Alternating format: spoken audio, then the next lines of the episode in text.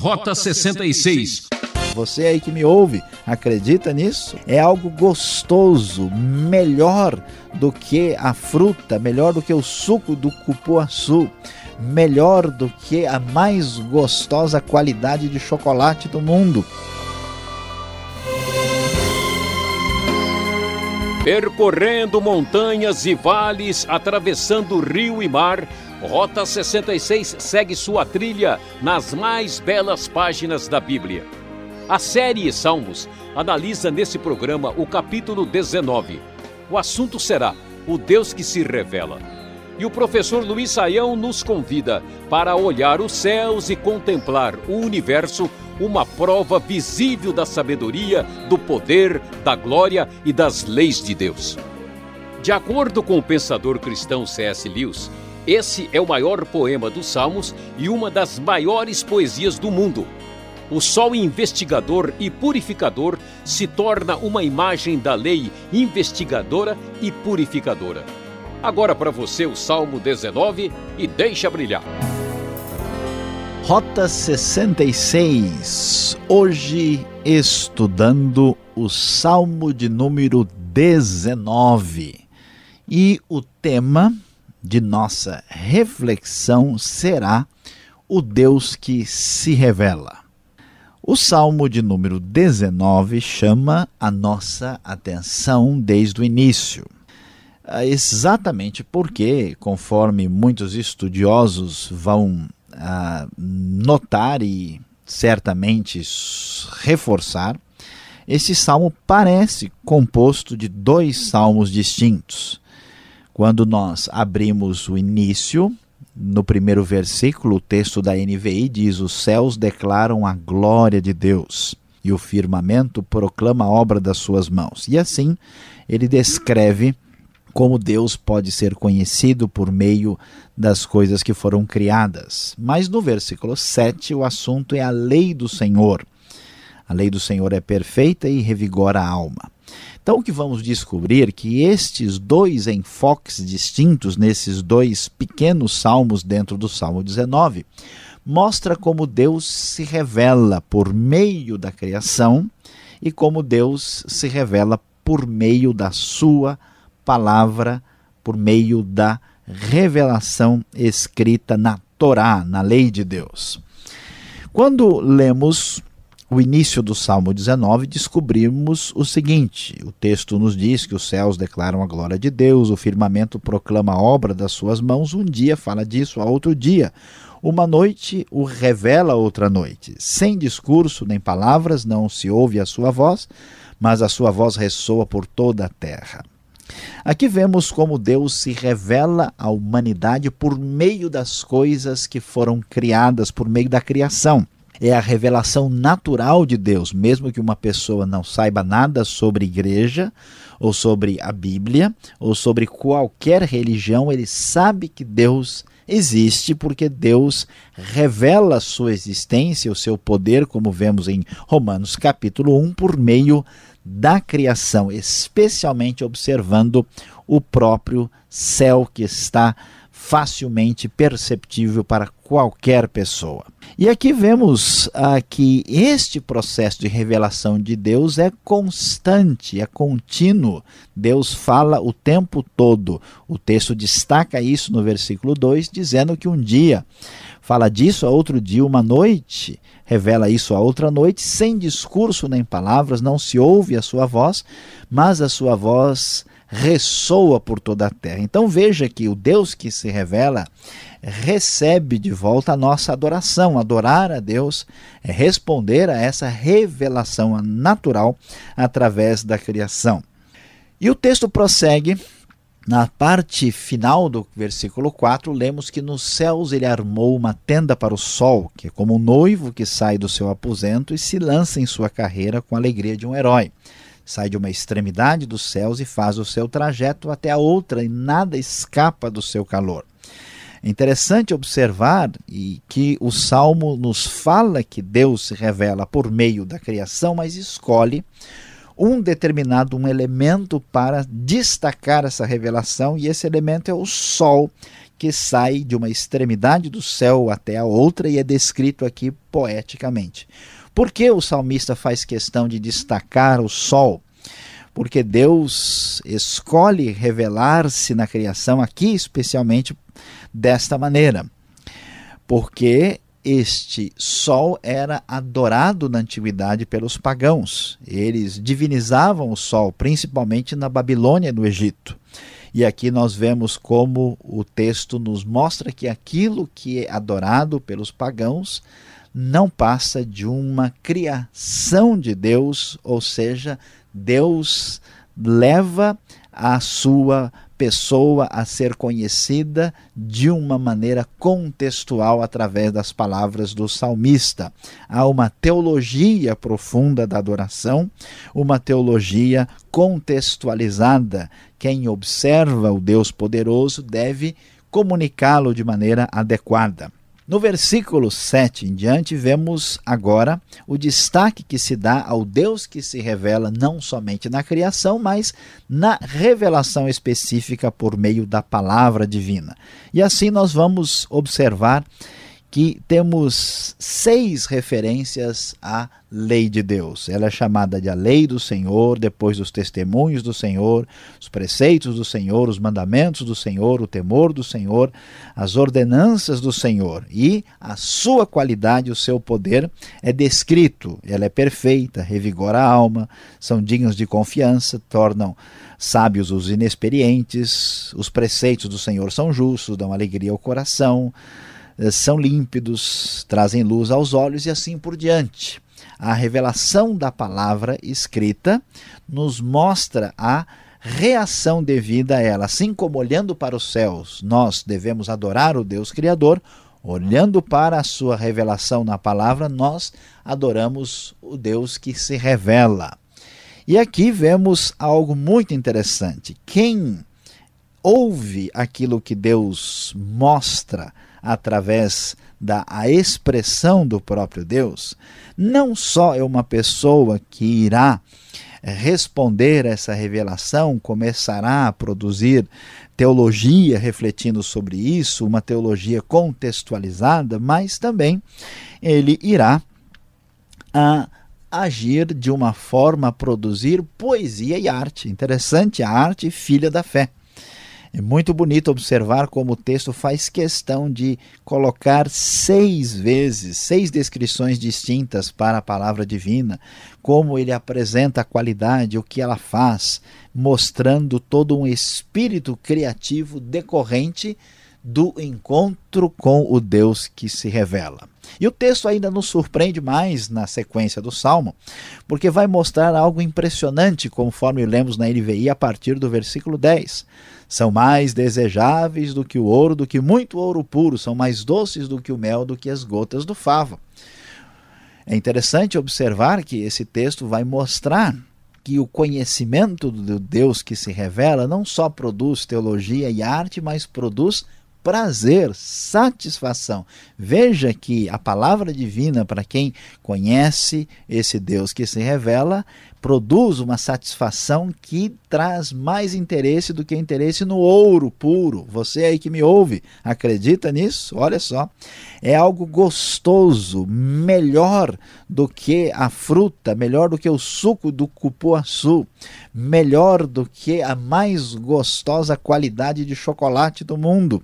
É absolutamente impressionante. O salmista diz que é mais doce do que o mel, ou seja, contato com a revelação divina produz o maior prazer da vida. E este prazer produz desejo de obediência. Interessante que a obediência devida a Deus não vem pela lei, pela ordem e pela chibata, mas vem pela, pelo amor, pela experiência de prazer. Por isso o salmista diz: por elas o teu servo é advertido, a grande recompensa em obedecer-lhes. O desejo de obedecer vem de dentro para fora. E aí acontece a coisa mais extraordinária.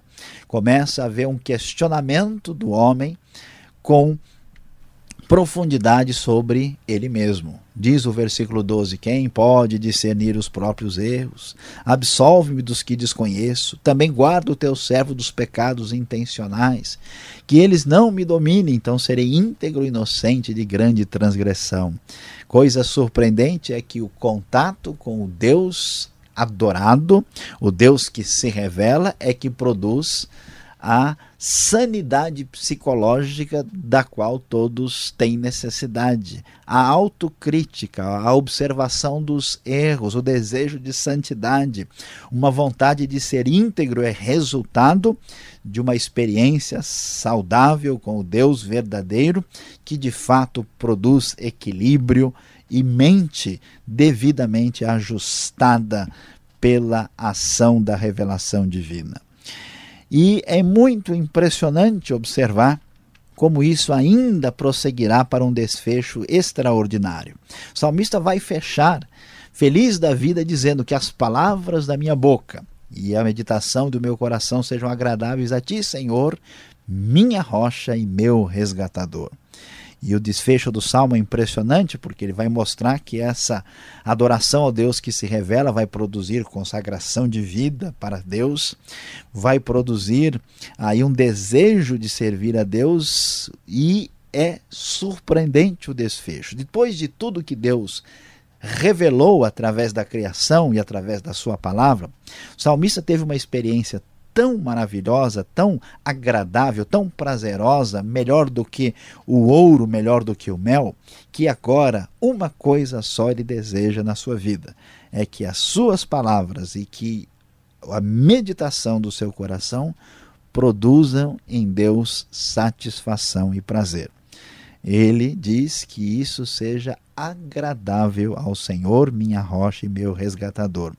Adorar ao Deus que se revela é desejar devolver a Deus a alegria, o prazer extraordinário que ele deu a mim quando ele se revelou de maneira extraordinária por meio da criação e por meio da sua palavra.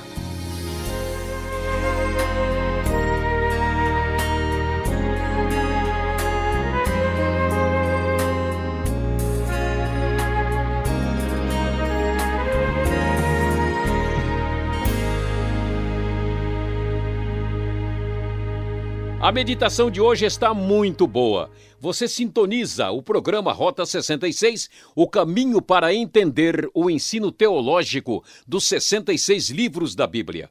Essa é a série do livro de Salmos, hoje analisando o capítulo 19, tema O Deus que se revela. O Rota 66 tem produção e apresentação de Luiz Saião, redação e participação Alberto Veríssimo e na locução eu, Beltrão, numa realização transmundial. Escreva Caixa Postal 18.113, CEP 04626-970 São Paulo, capital.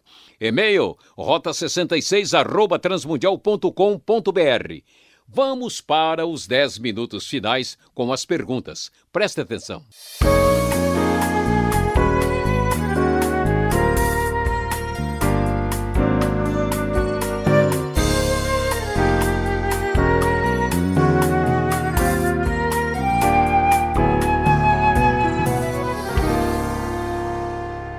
Grande dificuldade, professor Saião, nesse estudo é saber qual o salmo mais bonito. Cada um que a gente estuda fala assim: ah, esse é belo. Qual a importância no Salmo 19 de Deus se revelar agora assim de uma maneira tão, tão atrativa, tão bela? Bom, pastor Alberto, a questão da revelação de Deus é algo tão fundamental e importante que coloca aqui a distinção da fé uh, de ordem, de origem judaico-cristã. Uh, por que isso é tão especial e significativo? Porque não é possível conhecer a Deus de outra forma. Deus não pode ser conhecido pela ciência, não pode ser conhecido pela filosofia. A nossa mente limitada e a mente atingida pelo pecado não tem condições de descobrir Deus simplesmente pelo esforço humano. Por isso, o destaque tão importante de que Deus se revela a nós. Através dos nossos atributos, vamos dizer, mais naturais, nós podemos aí constatar a revelação de Deus na criação. Isso nós temos aí um acesso razoável sobre isso. Mas os detalhes mais específicos a respeito de Deus, destacados na revelação especial na Sua palavra, nós não temos como ter acesso a não ser que Deus conte para nós, que ele se revele. Por isso, o conceito de revelação de Deus é um dos mais importantes da Bíblia e da teologia. Olha, eu estou ardendo de curiosidade e ficando quente aqui com as perguntas. É que olhando aqui os primeiros versículos do Salmo 19, mostra muito a palavra sol, a importância do sol. Os antigos, para eles, chegavam até a adorar o sol. Qual a importância da palavra ou o sol aqui neste salmo? Olha, pastor Alberto, realmente esse negócio do sol aqui é fogo, viu? A gente tem que prestar bastante atenção. A verdade é que a gente conhece bem né, a realidade da vida uh, vivida e uh, ao sabor das intempéries né, do tempo. E o sol tem tudo a ver com isso. Né? Por quê? Porque a gente sabe que no clima do tipo que existe na Palestina, desértico, a gente tem muito frio à noite, em alguns lugares a situação de inverno é, é até mesmo rigorosa e tudo depende do sol, a colheita. Né? Por isso, o sol acabou sendo objeto de adoração. Né? Ele era havia na Babilônia a divindade a chamada Shamash, que era o deus Sol. Né? E assim, esse conceito se espalhou tanto pela região que em todo o Mediterrâneo o Sol era adorado. Inclusive adorava-se também o fogo. E o que, que a Bíblia tenta deixar claro para nós? Ela tem consciência disso. Interessante que o, o, salmista age como quem lê jornal do dia a dia, como quem consulta a internet. Né? Ele sabe qual que é o assunto que o pessoal está discutindo. E ele então parte para falar de Deus nesses termos. Em vez dele descrever a grandiosidade de Deus aí a partir de algum bicho ou de algum outro elemento da criação, ele destaca o sol porque ele sabe da importância religiosa do sol. E o que ele está dizendo? Que o Sol simplesmente é um pequeno reflexo da grandiosidade do Criador, que é o próprio Deus. E aqui a gente percebe né, a importância disso e vê o, o, o valor, né, a importância religiosa do Sol no mundo antigo. Ok, depois do salmista, do salmista olhar para o, o firmamento, para o, o céu, ele olha né, para baixo aqui, para o papel. E ele fala que a lei do Senhor é perfeita, restaura a alma. Do versículo 7 até o 11, ele faz todo esse comentário sobre a lei, a importância e etc. A lei que o salmista está falando aqui, do que, que ele está querendo dizer? Se o Antigo Testamento ainda nem estava sendo uh, completado, né, estava sendo montado ainda, que lei era essa? Pois é, a referência à lei é uma referência ao Pentateuco, a Torá, né, os livros que vão de Gênesis a Deuteronômio. Então, o que o Salmo revela é uma consciência dessa lei que já está devidamente estabelecida aqui.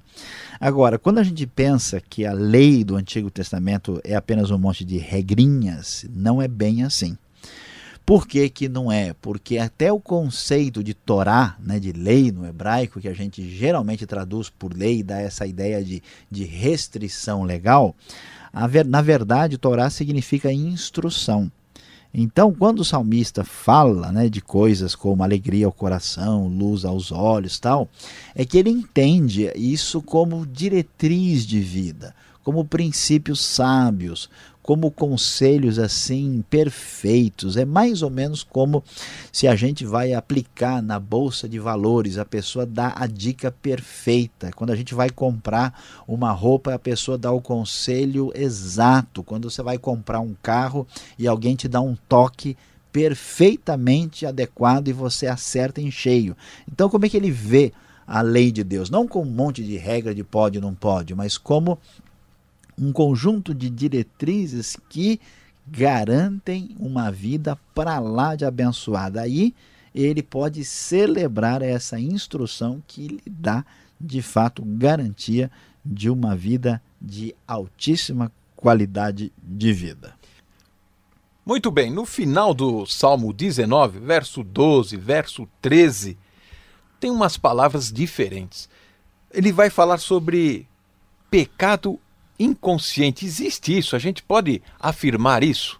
Olha, pastor Alberto, de fato, isso é algo muito sério e muito importante, porque ah, o pecado ele tem uma realidade objetiva. O pecado não depende da intenção da pessoa. Até mesmo hoje, né, quando a gente quebra uma lei, né, nós sabemos que nós não podemos alegar que nós desconhecíamos a lei. Né? Quando você passa num sinal vermelho, quando você comete qualquer a transgressão, você está errado porque a lei determina que isso é, feriu o padrão. Então, da mesma forma, o pecado não depende da intenção da pessoa. Né? O sem querer não resolve.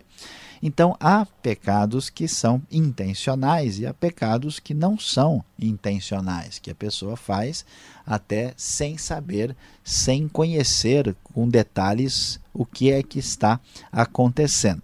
Agora, o detalhe do salmo vai muito além disso. Ele chama a nossa atenção por quê? Porque nós temos processos perigosos de autodefesa, né? até mesmo a psicologia secular destacou durante muito tempo, e ainda hoje destaca, como nós temos aquilo que eles chamam de inconsciente. Né? A gente às vezes faz uma coisa por motivação que nem mesmo a gente conhece. O que, que é extraordinário aqui? É que ninguém quer se sujeitar à lei de Deus espontaneamente. Na verdade, as pessoas não querem ser ajudadas, elas querem fazer o que elas querem fazer, ponto final. Quando né, alguém vem e confronta o nosso comportamento assim inadequado, a gente bate de frente, fica bravo e evita a pessoa. Então, o grande problema para ajudar a pessoa é mexer na pessoa por dentro.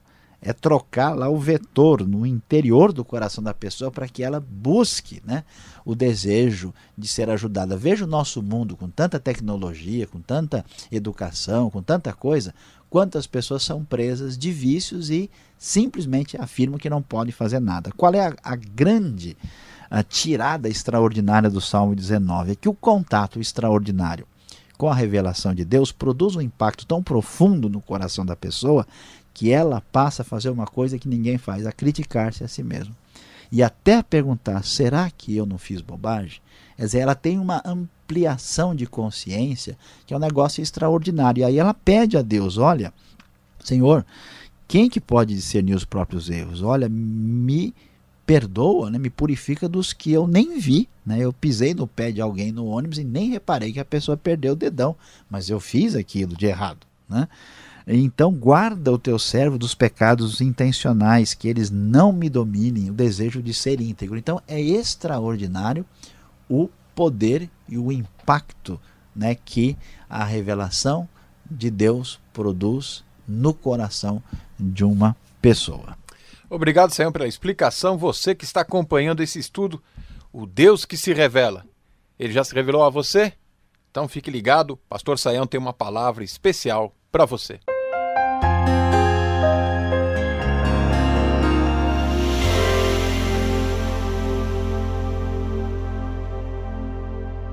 Hoje no Rota 66 você acompanhou conosco o Salmo 19. Falamos sobre o Deus que se revela, se revela por meio da criação na revelação geral e se revela por meio da sua palavra na revelação especial.